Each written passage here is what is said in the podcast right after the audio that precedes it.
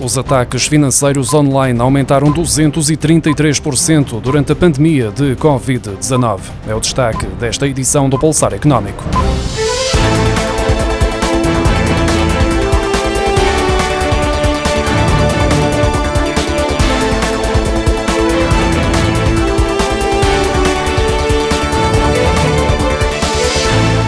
Registro de ataques financeiros fraudulentos online aumentou de forma significativa, ao escalar 233% entre 2019 e 2021, de acordo com a análise de 18 mil milhões de transações bancárias globais feitas pela tecnológica Fidzai, especializada em prevenção de fraude. De acordo com o um novo relatório de crime financeiro que a empresa publicou esta terça-feira, o número de fraudes cresceu a um ritmo superior à taxa de transações online legítimas, refletindo um aumento substancial do risco.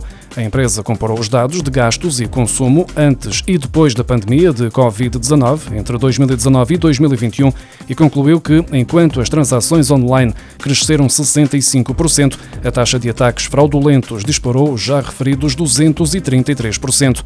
Esconder à vista foi um dos fenómenos identificados pela Fidzai, em que os criminosos tentam passar despercebidos em ambientes onde há um grande volume de transações de baixo valor cada, o que não chama a atenção nas plataformas de entretenimento digital, que registaram um crescimento significativo por causa do confinamento. Entre 2019 e 2021, a subida dos ataques fraudulentos chegou aos 794%. Vendas através das redes sociais, em que os produtos nunca chegam, links de supostos pagamentos em atraso que são recebidos através de mensagens escritas enviadas para os telemóveis, e-mails fraudulentos que simulam notificações dos bancos ou de empresas fornecedoras de serviços são os casos mais comuns que abrem a porta a ataques financeiros. A inflação no conjunto da OCDE subiu em fevereiro para 7,7%, mais 5 décimas do que o valor registrado em janeiro, tendo alcançado o nível mais elevado desde dezembro de 1990.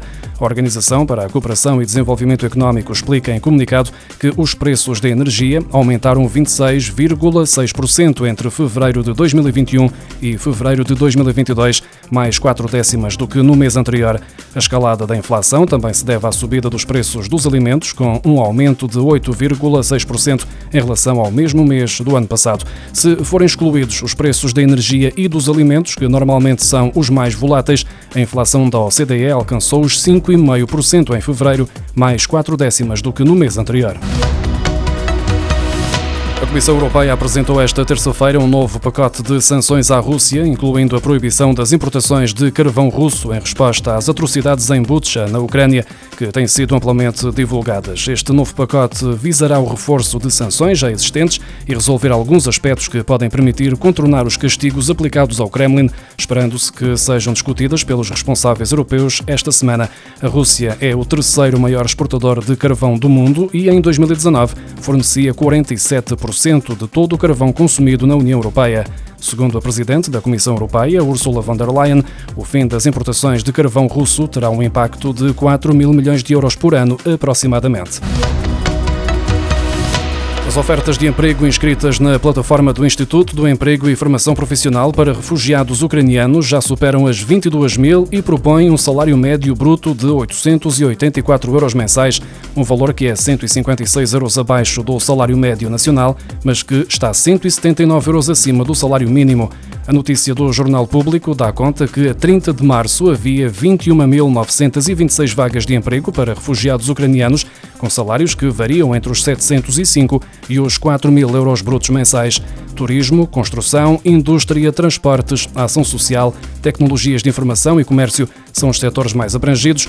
Mais de 60% das ofertas contemplam salários abaixo dos 800 euros, sendo que em 20% dos casos o vencimento previsto vai dos 800 aos 1000 euros e em 10,5% das vagas pode chegar aos 1.999 euros.